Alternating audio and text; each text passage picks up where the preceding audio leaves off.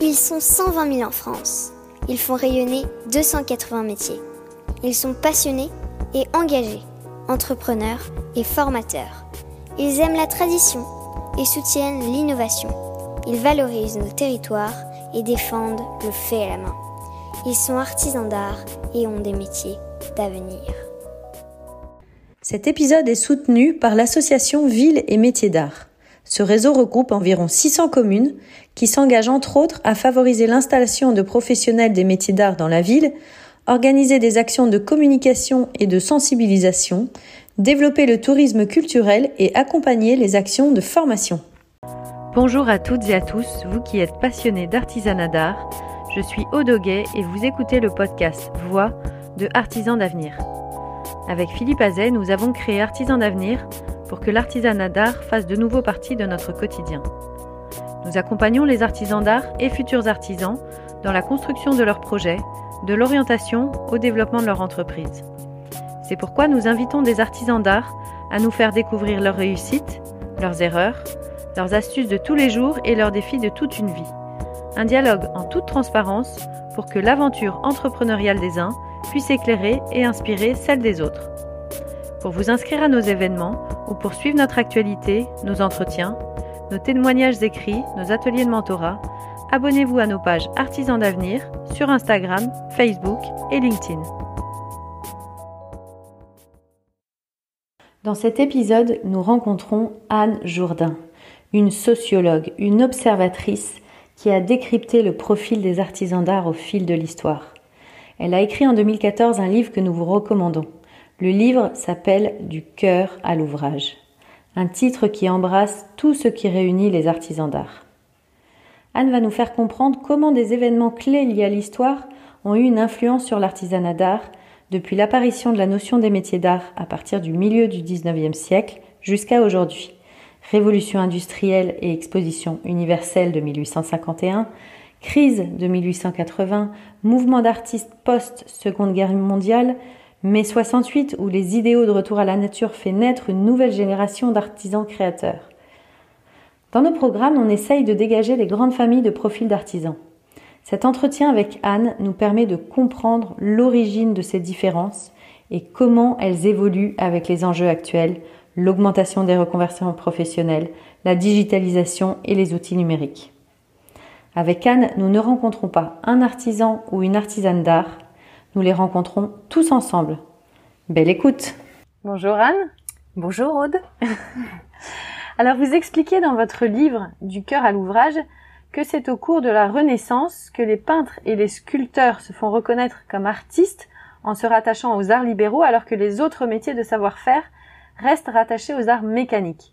Quelle est l'origine de cette différence de reconnaissance qui a marqué une opposition entre artisans et artistes et qui, même si elle a évolué, a continué à durer? Alors effectivement, euh, comme euh, comme votre votre question le, le sous-entend, euh, artisans et artistes n'étaient pas différenciés hein, dans, dans un premier temps, n'étaient pas différenciés avant la Renaissance. Et les travaux des, des historiens et historiennes montrent que c'est au cours de la Renaissance que petit à petit s'est fait cette cette différenciation entre arts libéraux et arts mécaniques, qui euh, s'est euh, petit à petit institué au fil du temps, en, France euh, notamment, à travers bah, des institutions différentes, des écoles de formation différentes, dont on, on trouve la trace jusqu'à aujourd'hui, puisque en termes de en termes de statut, les artistes s'inscrivent à la maison des artistes, tandis que les artisans vont s'inscrire dans les chambres de métier et de l'artisanat. voilà, les, les, écoles de formation sont, sont différentes et, et, et derrière aussi les les, visions du monde, les façons de concevoir le métier vont être vont être différentes. Donc euh, ça se fait petit à petit effectivement, enfin ça s'est fait petit à petit depuis euh, depuis la Renaissance. Mais pourquoi il y a eu cette différence? Pourquoi elle s'est inscrite à ce moment-là? Qu'est-ce qui faisait que peut-être les métiers euh, plus artistiques étaient plus reconnus alors que les métiers de savoir-faire un peu moins? Comment, mhm. comment vous expliquez ça? Alors, euh, il y aurait plein de plein de paramètres qui entrent en, en, ligne de compte hein, pour expliquer cette différenciation. Alors, euh, moi, ce que ce, ce, sur quoi je peux vous répondre, c'est à partir de, voilà de, de l'histoire de la catégorie de métier d'art, qui justement est très ambivalente, puisque euh, ou d'artisanat d'art, puisqu'on réunit l'artisanat et, et l'art dans une même catégorie. Donc, c'est tout, à, enfin, ça paraît, ça peut paraître antinomique aujourd'hui. À travers cette histoire que j'ai reconstituée en m'appuyant notamment sur sur des travaux d'historiens et, d'historiennes, on s'aperçoit que en France, c'est donc au milieu du 19e siècle qu'est apparu un, un, mouvement qu'on appelait d'union de l'art et de l'industrie qui justement visait déjà euh, à, à s'inscrire en faux par rapport à cette euh, cette première dichotomie entre entre arts libéraux et arts euh, art mécanique et ce, ce mouvement donc qui a été initié notamment par le comte de Laborde qui a produit un rapport en 1851 à, à l'occasion de l'exposition universelle visait justement euh, au rapprochement de l'artiste et euh, de, euh, de, de, de la main, enfin entre la tête et, et, et, la main. Alors après, ça s'est traduit par le développement de, des arts appliqués en fait en France. Et quelle était l'intention? Pourquoi on a voulu réunir en fait les artistes et les artisans à ce moment-là? Alors il y avait l'idée que, euh, en fait, l'idée était une idée aussi euh, économique et de productivité économique de la France, puisque à l'occasion des expositions universelles, il s'agissait pour euh, chaque pays de valoriser euh, sa production vis-à-vis des autres en vue de favoriser les exportations. Donc on est à un moment où voilà le commerce international se développe euh, fortement et en France il se trouve que euh, tout un tas euh, d'individus, d'industriels, etc., considéraient qu'il fallait la production qu'il fallait valoriser, c'était une une production, euh, voilà, qu'on peut qualifier euh, rétrospectivement de d'artisanat d'art, mais en tout cas une production de de petits ateliers, de petites industries. Donc l'artisanat n'était pas structuré comme secteur hein, à l'époque, mais on valorisait beaucoup le savoir-faire manuel. alors dans différents types d'industries, hein, c'était le bijou, le verre euh, la céramique, euh, voilà. Et donc il y a tout un tas de euh, d'industries qui ont grandi à ce moment-là. il y a eu la crise des années 1880 qui a durement touché les, les, plus petits ateliers, donc il y en a beaucoup qui ont disparu à ce moment-là à Paris, hein, notamment des ébénistes, etc. ce qui fait que finalement, ce sont plus ceux, ceux, de taille moyenne qui ont qui ont résisté à la crise et qui petit à petit ont été identifiés, ce qui n'était pas le cas avant, comme des industries euh, de luxe, en quelque sorte, dans, laquelle, dans lesquelles travaillaient des ouvriers d'art qui étaient valorisés pour leur savoir-faire manuel. Et à ce moment-là, fin 19e, quand on commence à réunir les artisans, les artisans d'art et qu'on commence à reconnaître les artisans d'art, euh, enfin à les valoriser, est-ce que c'est une notion de vocabulaire ou est-ce qu'il y a eu des soutiens particuliers? Alors il y a différentes euh, institutions qui se sont créées à cette époque-là. Euh, comme la société d'encouragement à l'art et à l'industrie, qui par exemple euh, mettait en place surtout des, des, concours, voilà du voilà du meilleur euh, ouvrier dans enfin il y a un, côté voilà meilleur ouvrier de France. de France effectivement, donc il y a le, le concours meilleur ouvrier de France, il y a, il y a, il y a des concours, il y a des, des, des choses comme ça, des initiatives qui se mettent en place à l'occasion aussi des chambres patronales euh, et donc des industriels. Et donc ça, ça, ça, voilà, ça a concouru à la formation d'une sorte de, de, premier mouvement. Mais justement, il n'y a pas eu euh, de politique publique à ce moment-là des métiers d'art. Ça n'existait pas en, en, tant que tel. Donc c'était plutôt des initiatives privées qui, qui, qui alimentaient ce, ce, ce mouvement-là. Et ça, le fait qu'il n'y ait pas de soutien public à cette période-là explique aussi sans doute que euh, la catégorie euh, de métiers d'art était encore une catégorie relativement flottante à laquelle ne se rattachait pas beaucoup d'industriels. Certains s'y rattachaient, ceux qui voilà faisaient partie de ces euh, sociétés, euh, associations, enfin c'était pas des associations, ces, ces sociétés et, différentes institutions, mais il y en a beaucoup qui se rattachaient plutôt à leur euh, leur industrie de référence, quoi, le bijou, euh, le, le, verre, la céramique, etc. Et là, quand vous parlez d'industrie, vous parlez d'industrie d'art. De oui, manufacture. Ce qui était voilà qualifié effectivement d'industrie d'art, alors avec euh, des entreprises en fait de taille assez différentes, dans lesquelles euh, donc euh, le, le chef d'entreprise pouvait parfois toucher à la matière, pouvait être lui-même, parfois ça arrivait lui-même artisan en fait, mais sous, la production était majoritairement faite par ceux qu'on appelait les ouvriers d'art, qui sont donc ceux qui étaient valorisés pour leur savoir-faire euh, manuel pour la reproduction d'objets à l'identique. Donc ça, c'est une certaine conception des métiers d'art qui est apparue à ce moment-là. Et en fait, d'un point de vue euh, institutionnelle et, légale, la première euh, inscription des métiers d'art euh, dans la loi, ça va être euh, le 5 juillet 1889, ce que montre l'historienne Madeleine Reberiou. en fait, c'est une loi sur le service militaire qui, qui voilà, qui va permettre d'exempter un certain nombre d'individus du service militaire et notamment les, ouvriers d'art seraient en partie exemptés. C'est en tout cas ce qui est décidé à, à ce moment-là. Et donc il y a une liste des métiers d'art, la première, liste, en quelque sorte des métiers d'art qui est établie à, à ce moment-là donc en 1889, avec euh, voilà tout un tas de métiers, les ciseleurs, etc. Et donc euh, c'est d'une certaine manière une sorte de reconnaissance institutionnelle, la première euh, des, des, métiers d'art en France, avec encore une fois une conception particulière des métiers d'art. je dis particulière parce qu'en fait après la Seconde Guerre mondiale, c'est une autre conception des métiers d'art qui va émerger. D'accord. Et dans cette première liste, il y avait l'ensemble des savoir-faire traditionnels ou où il y avait encore une différence entre certains savoir-faire qui en faisaient partie et d'autres qui n'en faisaient pas partie. Oui, alors là, je, vais reprendre la liste pour l'avoir euh, sous les yeux en, regardant euh, dans, dans, le livre euh, que j'ai publié parce que je l'ai réinscrite. Donc voilà, ciseleur, graveur, sculpteur et modeleur, mouleur de pièces et objets d'art, mosaïste, ouvrier en faïence, porcelaine et verrerie d'art, peintre décorateur ou d'horreur, ornemaniste, euh, repousseur sur métaux, émailleur, horloger. Voilà, donc il y, avait, quand même beaucoup. Une, un paquet effectivement euh, qui euh, s'inscrivait dans ces euh, dans ces industries d'art euh, et qui sont voilà des, des métiers des métiers traditionnels qui commencent à s'appeler métiers d'art à cette époque-là. Vous parliez d'un deuxième mouvement qui a commencé après la Seconde Guerre mondiale, euh, qui, qui, qui redonne une nouvelle définition des métiers d'art.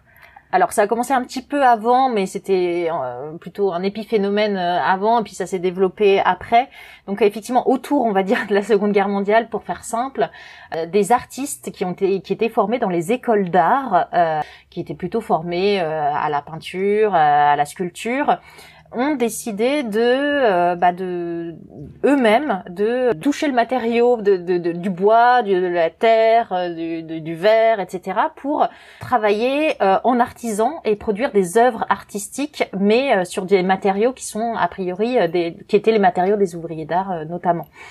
Donc euh, il y a ce premier mouvement que qu'on pourrait euh, qualifier de première vague, et puis il y a une deuxième vague qui euh, qui, s'est suivie donc plutôt dans les années 50, 60, et puis qui après a été renforcée par le phénomène, enfin, le, phénomène du, retour à la nature ou du retour à la terre autour de mai 68 donc de d'individus qui ont suivi en quelque sorte ces premiers artistes qui n'étaient pas eux-mêmes artistes, hein, qui étaient en revanche euh, dotés euh, de ressources culturelles euh, importantes, plutôt diplômés, des éducateurs, des professeurs, etc., qui sont qui ont déménagé dans des zones rurales pour s'installer à leur compte comme potiers, tisserands, etc.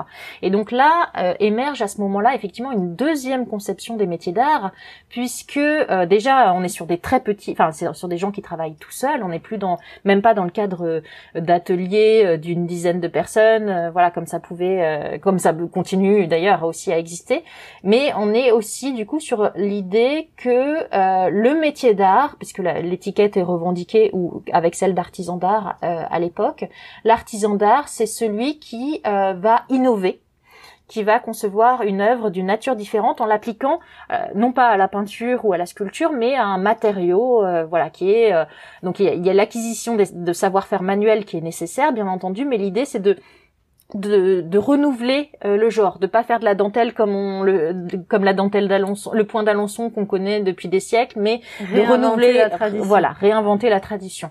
Et donc ça c'est quelque chose qui a été beaucoup promu par ces artisans euh, qui s'appelaient les enfin qui se euh, qui ont revendiqué le statut d'artisan créateur dans les années dans les années 70 notamment. Euh, il y avait la Maison des métiers d'art français notamment, euh, qui était présidée par quelqu'un qui s'appelait Jacques Anquetil, alors qui n'a rien à voir avec le coureur cycliste, mais qui euh, a beaucoup promu cette conception novatrice, enfin des métiers d'art. Et donc là, on voit que ça se rattache à la conception des métiers d'art comme se rattachant aux, arts libéraux en fait, plutôt qu'aux arts mécaniques, pour reprendre cette distinction. Et il y a eu un artisan ou, enfin ou plusieurs artisans en particulier qui ont institutionnalisé ce mouvement, enfin en tout cas qui l'ont rendu euh, plus populaire même aux yeux de Jacques Anquetil euh, Alors Jacques Anquetil lui-même s'est formé, enfin, est, devenu tisserand, mais euh, oui, en fait il y a eu des dans les différents, euh, différentes villes ou villages plutôt de France. Il y a eu des réunions hein, de d'artisans d'art à ce moment-là. Euh, Biot dans le sud de la France, autour du Vers. C'est aussi par type de matériaux aussi. Il y a la Borne et Saint-Amand en pour autour de la céramique au, centre de la France. Donc il y a, des lieux dans lesquels se sont bah, petit à petit mis en place des justement des alors la Maison des métiers d'art français a été assez structurante. C'est c'est une structure euh, nationale, mais qui prend euh, des formes locales à travers des centres d'exposition, des choses comme ça. Dans, dans différents lieux. Euh, alors c'est plus ou moins développé selon les lieux.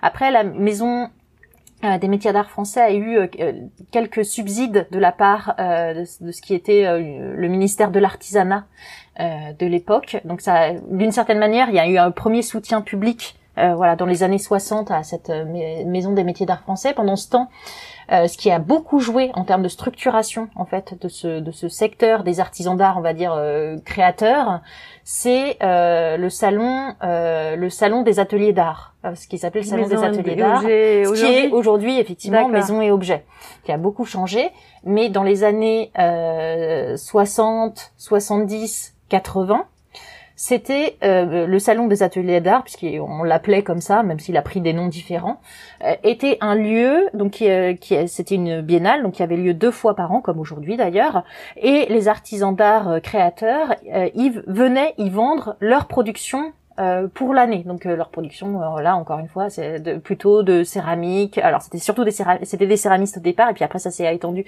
à, à, tous les tous les métiers d'art, de, de verre, de tissage, de de, de chapeaux, de, de, bijoux, etc., etc. Et en fait, ce salon a été extrêmement structurant pour pour le secteur.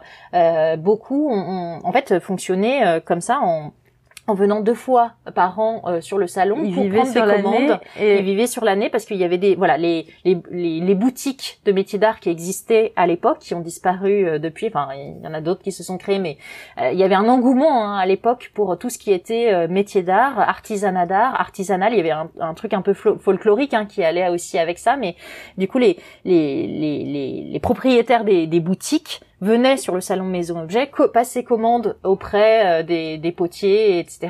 Et puis euh, c'est comme ça que ça fonctionnait. Et c'était aussi des occasions cet atelier, c'est ce salon, pardon, des occasions de discuter euh, du, du, groupe professionnel euh, des artisans créateurs. Et donc à l'occasion de ce salon, on a commencé à parler du statut d'artisan créateur, etc.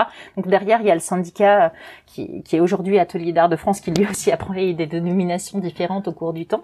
Mais donc ça s'est structuré, voilà, comme ça, au fil du temps. Et alors, comment vous expliquez la différence entre cet engouement qu'il y a eu pour les métiers d'art à ce moment-là et le fait que ça soit assez peu valorisé, même encore aujourd'hui, euh, même si ça l'est un peu plus, on a quand même l'impression que euh, l'artisanat d'art a été assez peu reconnu, valorisé comme formation et comme métier.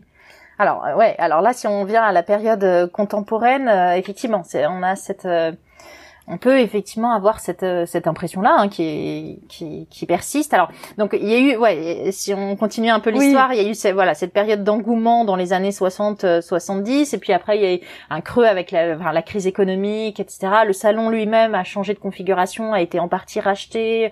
Euh, aujourd'hui à Maison et Objets, il y a beaucoup beaucoup d'industries enfin d'industries de la décoration qui n'ont rien à voir avec quelque chose d'artisanal et il y a encore dans le secteur craft des une centaine en fait euh, d'exposants artisans d'art, mais ça reste ça reste assez minoritaire. Donc il y a d'autres canaux de, de, de diffusion de l'artisanat d'art qui se sont développés. Euh, et alors pour oui, bah, pardon, je m'éloigne un peu, mais pour répondre à votre question sur sur la valorisation des métiers d'art, c'est je pense qu'en termes de selon les époques ça, ça, a varié en fait il y a eu des voilà des phases de haut et de bas, en quelque sorte déjà ça c'est une première réponse et d'autre part à toutes les périodes et c'est encore le cas aujourd'hui toujours très ambivalent. C'est-à-dire que, d'une certaine manière, ce que je retrouve euh, dans les propos des artisans d'art ou ce que je peux observer, ce que je peux observer dans les dans les foires artisanales ou les expositions d'artisanat d'art auxquelles j'ai assisté, c'est que d'une part une fascination quand même euh, pour les savoir-faire euh, manuels euh, de la part du grand public, on va dire. donc il y a cette fascination qui existe toujours et qui qui attire quand même tout un tas de personnes et encore peut-être voilà il, semblerait qu'il y ait quand même aussi un engouement aujourd'hui pour faire soi-même. Enfin voilà il y a dans des logiques écologiques etc. Et parallèlement à ça, c'est pour ça que c'est ambivalent, il y a effectivement une sorte de, de, voilà de, hiérarchie, encore une fois, des arts libéraux qui seraient supérieurs aux arts mécaniques et de renvoi des métiers d'art, euh, quels qu'ils soient, aux arts plutôt mécaniques et donc à des, des arts plutôt manuels qui ne nécessiteraient l'intervention de la tête ou de, l'intellect. En, en, parallèle de la, de la fascination qui peut exister pour les métiers d'art, on observe aussi des formes de relégation des, des, métiers d'art qui se traduisent par des parcours heurtés chez certains individus qui, par exemple, souhaitent euh, s'inscrire dans des formations de métiers d'art et euh, parce que les parents vont s'y opposer parce que ce ne serait pas perçu comme des formations intellectuelles en fait. Et euh, pour pour des voilà pour des, des individus issus des classes moyennes et supérieures de, la société ça, ça pose problème. Donc il y a, on, on, on, on, constate en fait ce, ce double ce, cette double tendance qui existe toujours en fait et qui voilà qui, qui persiste encore aujourd'hui et qui est alimentée par euh, par plein de choses, euh, par euh, notamment le fait que bah, que les métiers d'art ou que l'artisanat d'art soient totalement assimilés à l'artisanat dans son ensemble. Les chambres de métiers de l'artisanat valorisent les métiers d'art comme comme c'est en fait les métiers d'art sont une vitrine pour l'ensemble de l'artisanat et pour pour certains individus cette assimilation de l'artisanat d'art à euh, l'artisanat dans son ensemble, euh, donc plombier, maçon, euh, taxi, etc pose problème à partir du moment où ils se projettent, étant d'origine sociale plutôt élevée, à partir du moment où ils se projettent dans ce type de, de profession, pour leurs parents ou leur famille ou leur entourage. Et est-ce que vous pensez que les ouvrages comme La révolte des premiers de la classe de Jean-Laurent Castelli ou L'éloge du carburateur de Matthew Crawford ont eu un retentissement dans la perception de l'artisanat finalement qu'on voit un peu changer euh, très récemment. Alors, euh, ce sont effectivement deux ouvrages qui, euh, qui ont été beaucoup cités ces derniers temps, dans la sphère médiatique notamment. Effectivement, ça, je dirais que ça, justement, auprès des journalistes qui, voilà, qui, qui m'interrogent régulièrement sur cette question-là, c'est vrai que ce sont des ouvrages qui ont été lus, assimilés, donc, donc il y a, voilà, cette, cette connaissance-là qui s'est diffusée. Après, euh, voilà, je suis pas certaine que ce soit euh, lu de, de, manière très généralisée au sein de la population française et que ça incite d'autant plus euh, les, les, parents à dire oui à, leur, à leurs enfants de 18 ans lorsqu'ils souhaitent choisir voilà une voie une voie artisanale. Donc, en revanche, ce qui, ce qui est intéressant, c'est voilà ce qui, ce qui ressort de ces ouvrages. Alors, des choses assez différentes hein. chez Matthew Crawford c'est lui-même qui a fait un mouvement de reconversion où il s'agit euh, justement d'aller euh, vers des choses plus manuelles et montrer qu'il y a justement bah c'est pas d'opposition entre euh, entre la tête et la main. Ce que montre aussi bah, un autre ouvrage qui est récemment cité c'est celui de Richard Sennett qui montre que cette opposition est factice en réalité.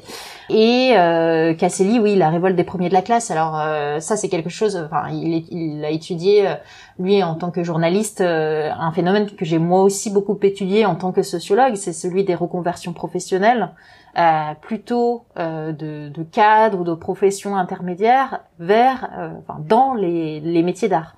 Et ça, il y en a, il y en a beaucoup. Enfin, moi, j'ai essayé de les quantifier à travers euh, l'enquête quantitative que j'ai menée dans le cadre de ma thèse, et, et donc j'arrive à un pourcentage de 63% des artisans et artisanes d'art aujourd'hui. Alors, enfin, aujourd'hui en 2010, puisque c'était en 2010 qui euh, sont des reconvertis en fait, qui exerçaient un autre métier d'art qui n'avait rien, ah, pardon, un, autre métier, qui n'avait rien à voir avec les métiers d'art euh, avant de s'installer à leur compte en tant qu'ébéniste, vitrailliste, euh, céramiste, etc. Alors justement, si on en revient maintenant plus à l'étude de l'évolution un peu du profil des artisans d'art et un peu comment l'effet de l'histoire s'est traduit dans dans l'évolution de ce profil. Déjà, Qu'est-ce qui vous a amené à faire toutes ces recherches qui n'existaient pas et euh, qui vous a, qui, nous a permis de comprendre un peu mieux euh, l'histoire des artisans d'art? Alors effectivement, quand j'ai commencé euh, mes, recherches, donc en 2008, alors j'avais fait un, précédent mémoire de, de, master 2 sur les céramistes exclusivement. Euh, je pensais pouvoir euh, étudier euh, l'ensemble des artisans d'art en France à partir des voilà des des questions que qui et des qui et des résultats qui avaient émergé euh, sur mes mémoires sur les céramistes qui sont déjà au, au sein de ce groupe professionnel on a déjà une grande diversité. Et en fait, je me suis aperçue que ça n'allait pas être possible parce qu'il y avait euh, tout un tas d'autres euh, métiers d'art qui se référaient à des, des visions du monde et des, des façons de, de concevoir euh, le métier d'art totalement différentes. Et donc, voilà, j'ai dû ouvrir mes œillères pour bah, essayer de comprendre cette, ce que je qualifie de cette nébuleuse en fait de, des, des métiers d'art ou de l'artisanat d'art en France et comprendre la diversité des profils des artisans d'art. Et c'est vrai que la, la, recherche que j'ai menée euh, sur les archives euh, d'ateliers d'art de France, de la Société d'encouragement au métier d'art, de la Bibliothèque des arts décoratifs, ce, ce travail euh, historique m'a permis de mieux comprendre pourquoi les artisans d'art et artisanes d'art étaient aujourd'hui aussi euh, divers euh, dans, la, dans la société française.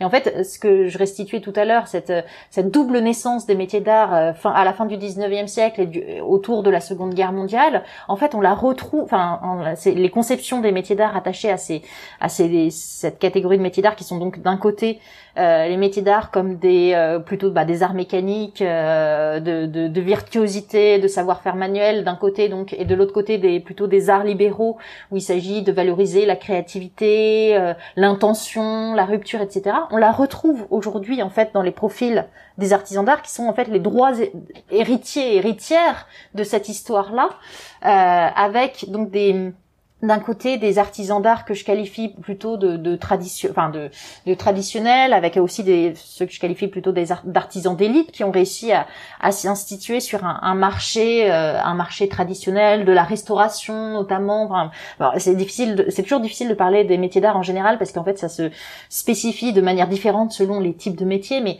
euh, voilà, les, les artisans d'élite, les artisans traditionnels qui sont plutôt les héritiers de la première conception des métiers d'art et les artisans qui va euh, les artisans d'art plus euh, créateurs on va dire enfin, voilà parmi aussi les qualificatifs hein, qu'ils ils et elles utilisent euh, elles et eux-mêmes qui eux et elles sont les héritiers de, de la conception voilà de, issus de la Seconde Guerre mondiale en fait de la deuxième conception des métiers d'art.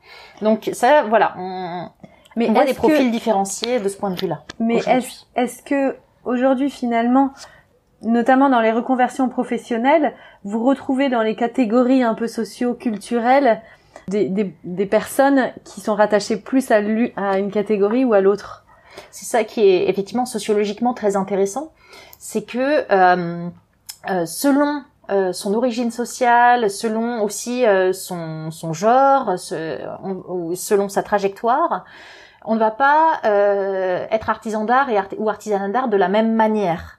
Et euh, donc du côté, si on parle des reconvertis euh, spécifiquement, les reconvertis ce sont plutôt des, gens qui étaient cadres ou éventuellement profession intermédiaire, donc qui ont souvent un bac plus 4, plus 5, donc assez diplômés, qui ont souvent des parents qui eux-mêmes étaient assez diplômés, donc ils sont issus des classes moyennes et supérieures et plutôt de ce que Pierre Bourdieu, euh, pour euh, un sociologue qualifié de petite bourgeoisie euh, nouvelle, bah, ceux-là, quand ils se reconvertissent au métier d'art, vont davantage valoriser la composante artistique ou créative du métier, et donc euh, bah, proposer, ont une vision des métiers d'art qui va être associée. Donc pour elles et eux, par exemple, il est impensable d'embaucher quelqu'un pour faire une partie du travail. Alors que dans la conception traditionnelle des métiers d'art, donc chez les artisans d'élite ou les artisans traditionnels qui sont plus, alors chez les artisans d'élite plutôt issus de la bourgeoisie ancienne, on va reprendre l'entreprise de père en fils, donc on a un fort capital économique associé à un fort capital culturel, mais qui est pas du, même ordre que, que, que, les autres. Et donc là, on va euh, davantage valoriser euh, la belle ouvrage, la virtuosité technique. Et donc dans ce cadre-là, il est tout à fait envisageable euh, d'embaucher euh, deux, trois, enfin ça, ça va dépendre de la taille de l'atelier, euh, des ouvriers qui sont comme des, les ouvriers d'art hein, d'une certaine manière euh, du, de la fin du 19e siècle ou du début du 20e, qui vont eux-mêmes euh, restaurer des fauteuils, fabriquer, enfin participer à la fabrication des meubles, etc. Donc même si la dimension finalement artistique est valable dans les deux cas, c'est le c'est le profil à l'origine de celui qui a créé l'entreprise qui va faire que soit il va rester créateur seul, en solitaire, disons, soit il va embaucher euh, des euh, ouvriers d'art, comme vous dites. Exactement. D'accord. C'est en fait du coup ça vous voyez que ça oriente sur des concepts enfin la conception euh, artistique et esthétique en fait ce sont des esthétiques différentes aussi auxquelles il et elle se réfèrent eh bien va orienter la manière euh, va orienter tout simplement la manière dont l'entreprise économique est elle-même conçue. Est-ce qu'on est-ce qu'on embauche ou pas? Est-ce qu'on peut grandir ou, ou pas?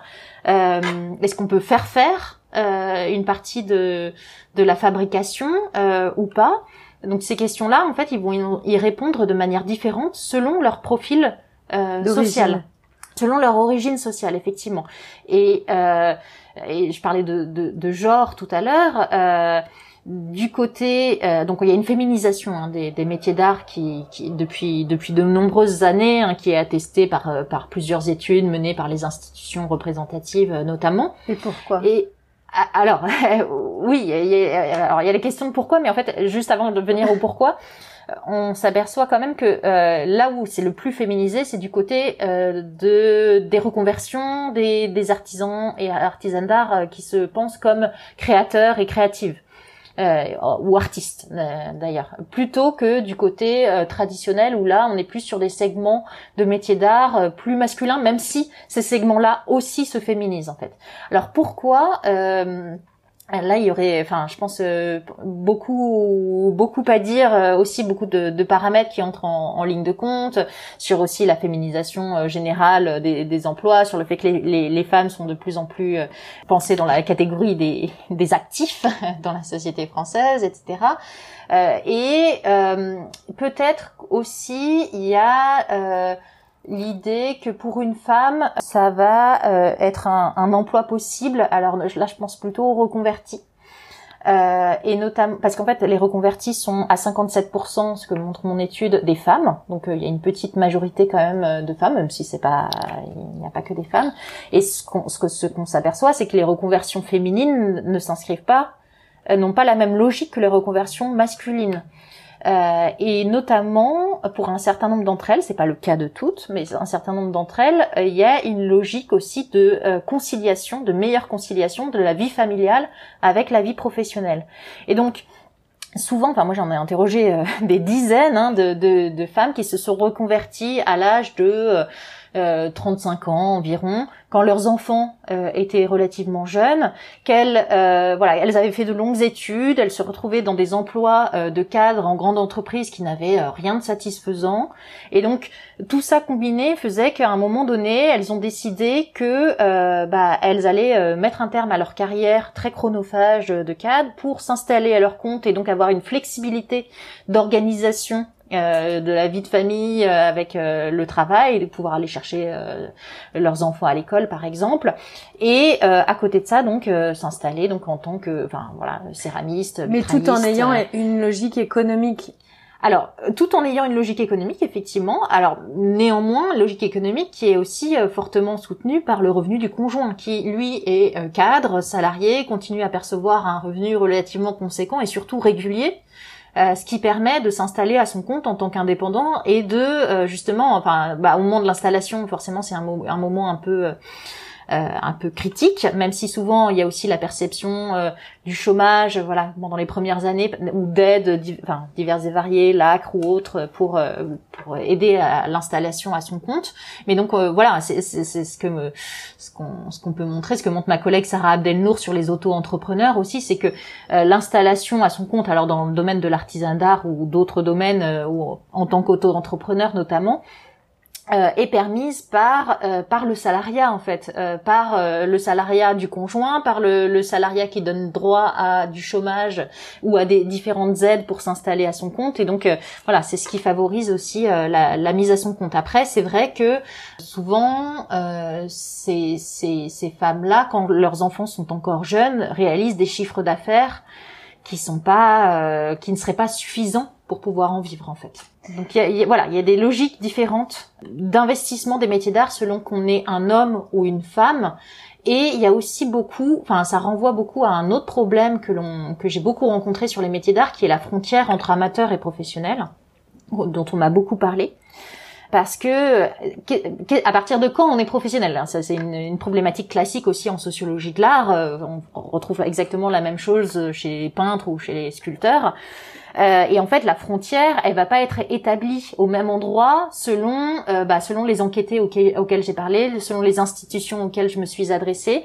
Est-ce que le critère du revenu est le bon critère? Est-ce que c'est le critère du statut? Parce que voilà, il, parfois c'est suffisant pour certains de dire bah sur tel marché il y a des gens sans statut qui s'installent. Enfin c'était plus vrai euh, à l'époque où l'auto-entrepreneuriat, enfin le statut d'auto-entrepreneur n'existait pas ou de micro-entrepreneur.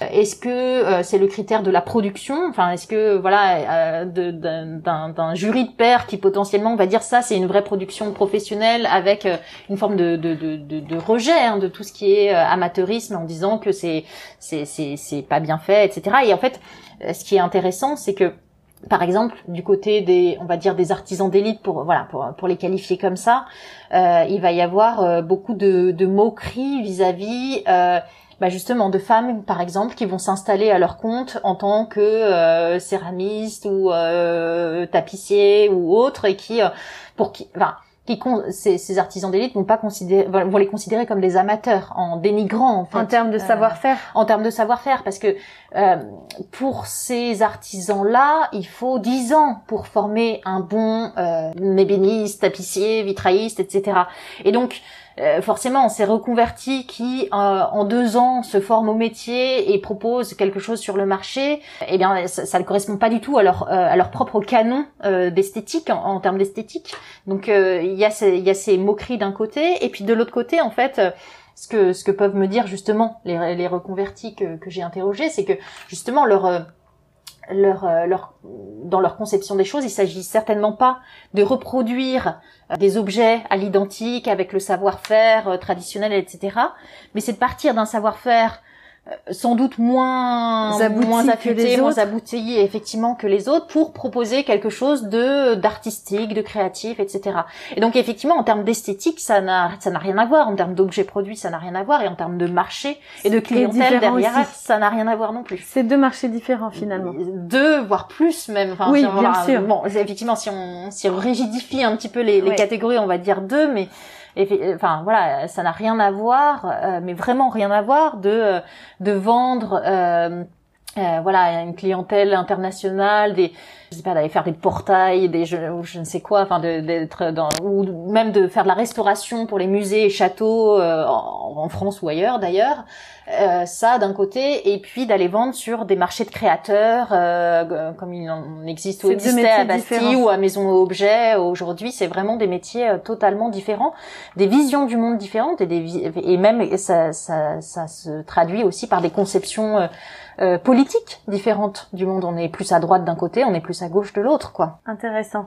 Et je vous disais justement que vous faisiez une différence entre les savoir-faire puisque vous aviez commencé votre étude sur les céramistes et finalement en l'étendant, vous vous êtes aperçu que euh, les profils étaient encore différents.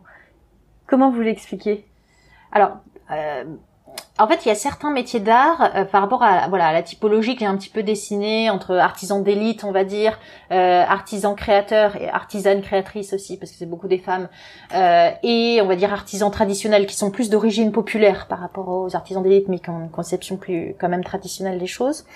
Par rapport à cette euh, à cette typologie là, il y a quand même des métiers qui sont plus des métiers d'art qui sont plus représentés euh, dans chacun de ces pôles. Euh, c'est pas des voilà, c'est pas des catégories fichées. On peut pas mettre chaque artisan ou artisan d'art dans une case. C'est certainement pas l'ambition. C'est plutôt l'idée de cartographier un peu ce, ce monde, cette nébuleuse. Mais et donc en termes de savoir-faire, c'est vrai que par exemple du côté des artisans et artisanes d'art euh, créateurs et créatrices, on retrouve davantage de de céramistes, de verriers, pas mal de bijoux, de bijoux mais bijoux plus fantaisie euh, de euh, de modistes, euh, de voilà, de, de, de tisserands aussi. Donc parce que ça s'explique historiquement aussi par parce que c'était les métiers qui étaient bah, les métiers des, des artisans qui faisaient le salon des ateliers d'art dans les années 70 aussi. Et de l'autre côté, on a plus des métiers du bois, de la pierre, du bâti, de, du bâti aussi, oui tout à fait, effectivement, l'orfèvrerie aussi, donc des métiers des métiers traditionnels qui sont un peu euh, voilà un peu... Et, et, en même temps il faut pas rigidifier ces, ces oppositions parce que parce qu'il y a tout à fait voilà des, des, des, des artisans créateurs qui vont investir euh, leur févrerie ou les bénisteries enfin donc euh, euh, c'est pour ça que c'est c'est toujours compliqué parce que enfin on, dit une chose mais mais le voilà on trouve on peut trouver plein d'exceptions à ce que à ce que je dis bien entendu. Et comment vous voyez récemment quand même on observe plus de médiatisation autour de euh, des métiers d'art, des artisans d'art. Pourquoi récemment ça, a changé? Est-ce que l'impact des outils numériques, de l'économie durable, même si c'est des sujets très différents, est-ce que ça a eu un impact sur euh, sur cette médiatisation? Alors, euh, pour répondre à la question de la médiatisation, ce qui est assez étonnant, c'est que donc moi j'ai travaillé hein, sur, les artisans d'art dans le cadre de ma thèse entre 2008 et 2012. J'ai publié donc mon livre en 2014 et à cette période-là, j'étais pas tellement interrogée par euh, les journalistes. Enfin voilà, c'était pas un sujet. Bon. Et depuis quelques années, je dirais euh, peut-être ah, peut-être 4-5 ans maintenant, je suis très régulièrement interrogée par des journalistes pour différents types de, de revues. Hein, ça va de tout, euh, de, de, l'Obs jusqu'à Grazia, en passant par Le Monde. Enfin bon, voilà.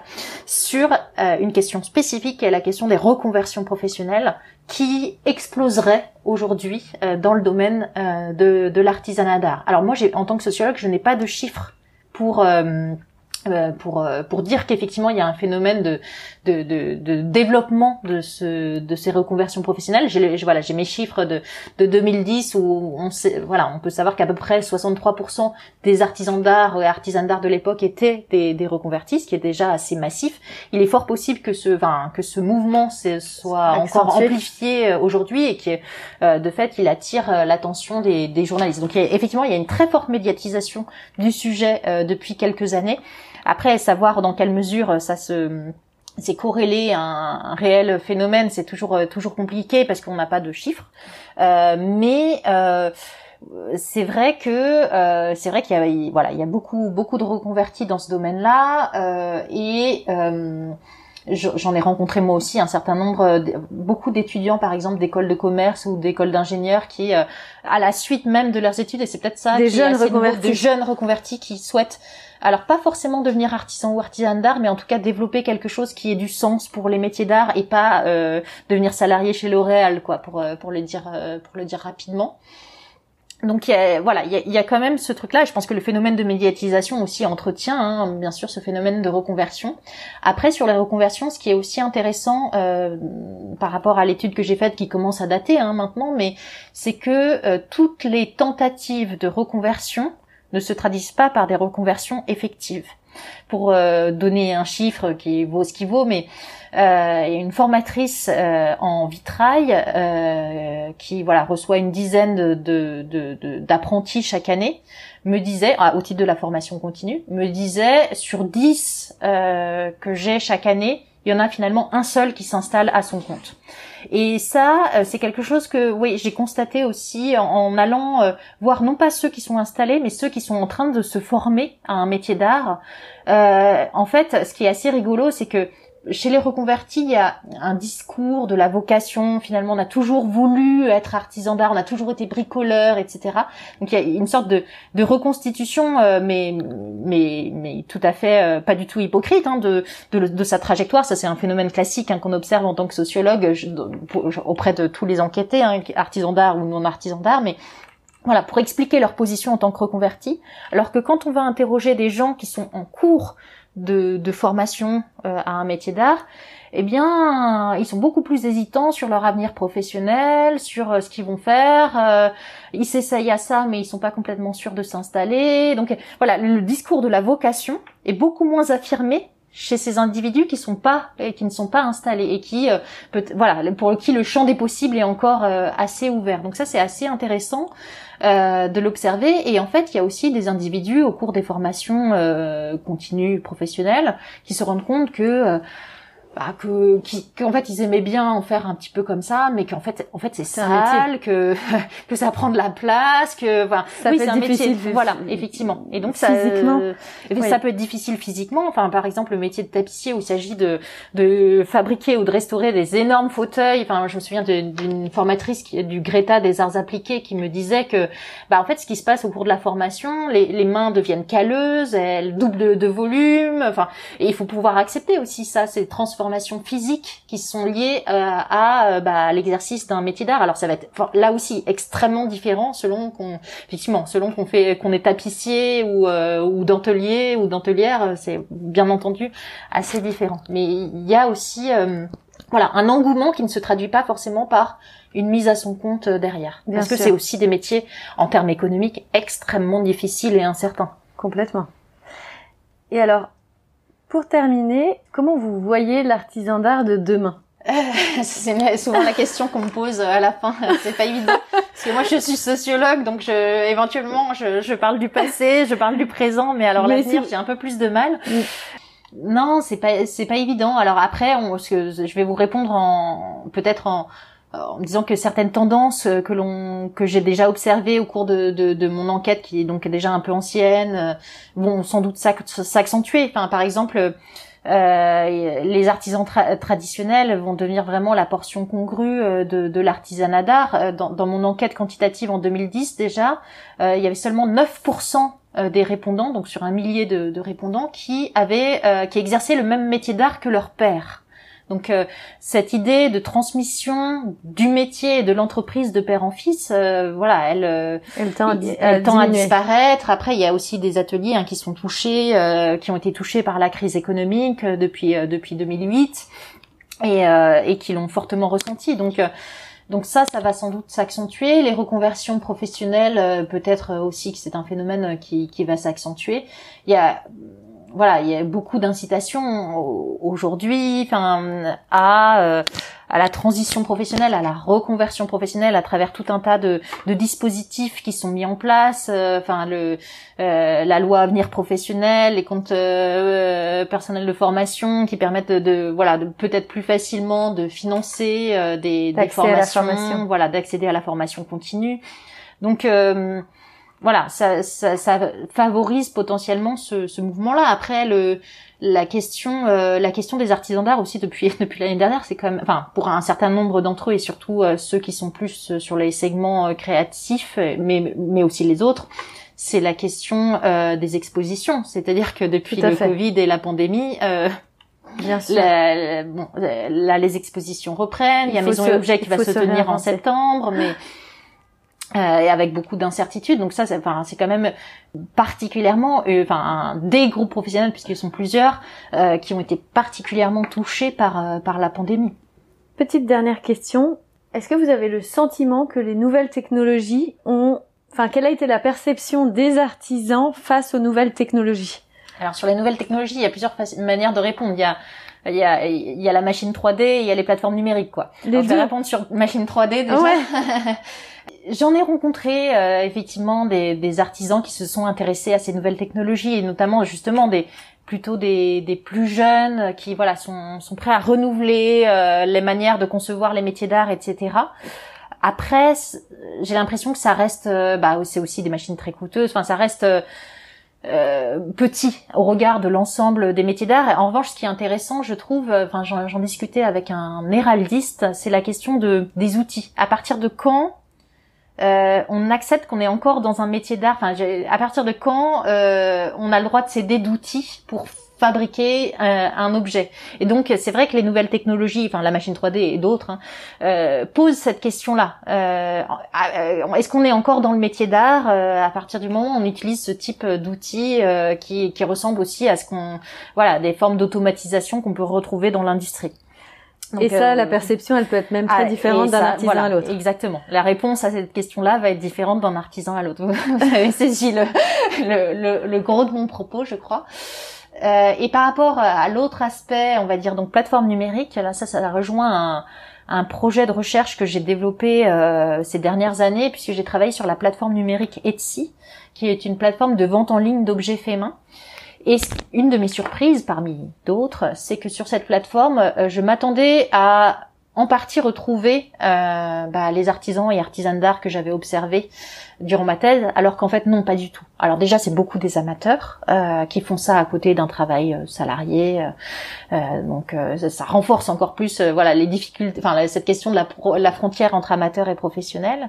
Et par ailleurs, quelque chose qui m'a étonnée à travers cette plateforme numérique, c'est que elle est surinvestie, alors par des femmes, c'est beaucoup de femmes, 88% de femmes, euh, par des femmes qui, euh, à l'inverse des artisans d'art que j'avais rencontrés, apprécient et sont prises par le jeu du travail numérique. Parce qu'en fait, pour, euh, pour vendre sur Internet, notamment sur les plateformes numériques, il faut être très présent sur les réseaux sociaux, poster régulièrement.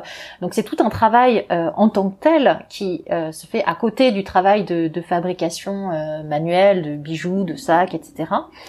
Et chez les artisans d'art, souvent se revenait l'idée que pas chez toutes et tous, mais globalement tout ce qui était travail de vente, de commercialisation, euh, était plutôt relégué au sale boulot. Le vrai boulot étant bah, l'activité de fabrication d'objets, etc. Et là, je ne retrouve pas ça en fait chez les vendeuses euh, d'Etsy qui apprécient aussi, euh, voilà, de pouvoir discuter sur sur Facebook, sur Instagram de de leur production personnelle. Donc ça, c'était une première, voilà, c'était une surprise. Après, je sais qu'au moment où j'ai fait mon enquête, en, donc entre 2008 et 2012 sur les artisans et artisanes d'art à proprement parler, se posait hein, la question de la vente en ligne. Souvent, il était dit qu'il fallait toucher un objet pour pouvoir l'acheter. Je pense que depuis, euh, les choses ont un peu évolué, la conception des choses ont un peu évolué, surtout, en plus, la pandémie, euh, sans doute, a encore renforcé euh, la digitalisation des, des canaux de commercialisation. Alors, Atelier d'art de France, euh, le syndicat professionnel a développé aussi une plateforme numérique qui s'appelle Empreinte. Euh, qui, qui, a un fonctionnement très différent de celui d'Etsy pour le coup, euh, où il s'agit bah, aussi de, de, promouvoir et de vendre des objets d'artisanat d'art. mais c'est pas encore très très diffusé. Donc je, et après il y a les réseaux sociaux qui ont un impact énorme aussi parce que enfin dans ce qu'on peut observer mm. les les artisans d'art aujourd'hui sont de plus en plus présents eux-mêmes sur les réseaux sociaux et finalement créent leur canal de, distribution tout seul sans, sans avoir euh, besoin d'une plateforme numérique.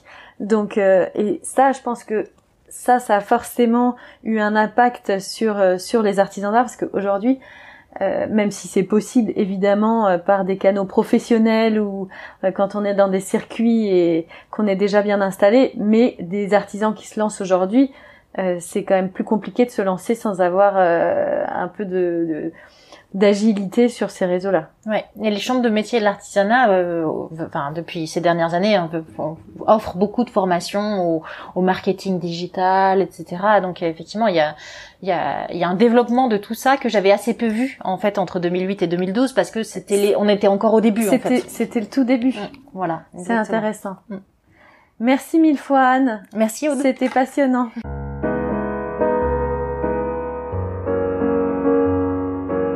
Et voilà, c'est terminé pour aujourd'hui. Nous espérons que vous avez passé un bon moment enrichissant. Si vous voulez nous aider à faire découvrir le podcast et si vous pensez qu'il est nécessaire de faire connaître les parcours des artisans d'art et de leurs entreprises, parlez de nous autour de vous. S'il vous reste maintenant encore 30 petites secondes, notez ce podcast avec 5 étoiles sur la plateforme d'écoute que vous utilisez. Merci et à bientôt pour un nouvel épisode.